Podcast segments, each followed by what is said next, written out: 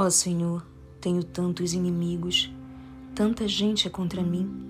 São muitos os que dizem: Deus nunca o livrará. Mas tu, Senhor, és um escudo ao meu redor. És minha glória e mantens minha cabeça erguida. Clamei ao Senhor e ele me respondeu de seu santo monte. Deitei-me e dormi.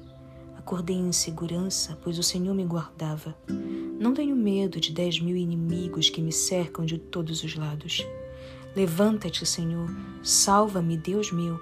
Acerta meus inimigos no queixo e quebra os dentes dos perversos. De ti, Senhor, vem o livramento. Abençoa o teu povo.